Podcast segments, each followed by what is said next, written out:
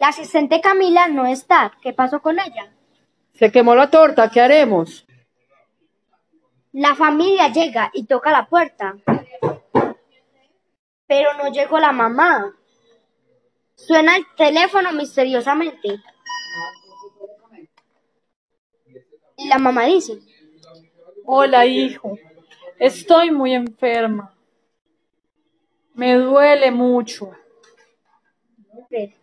No podré ir. por fin llegó la asistente Camila.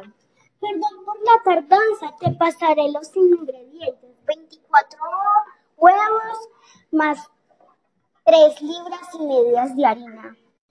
Más 2 libras de azúcar. Comencemos a revolver.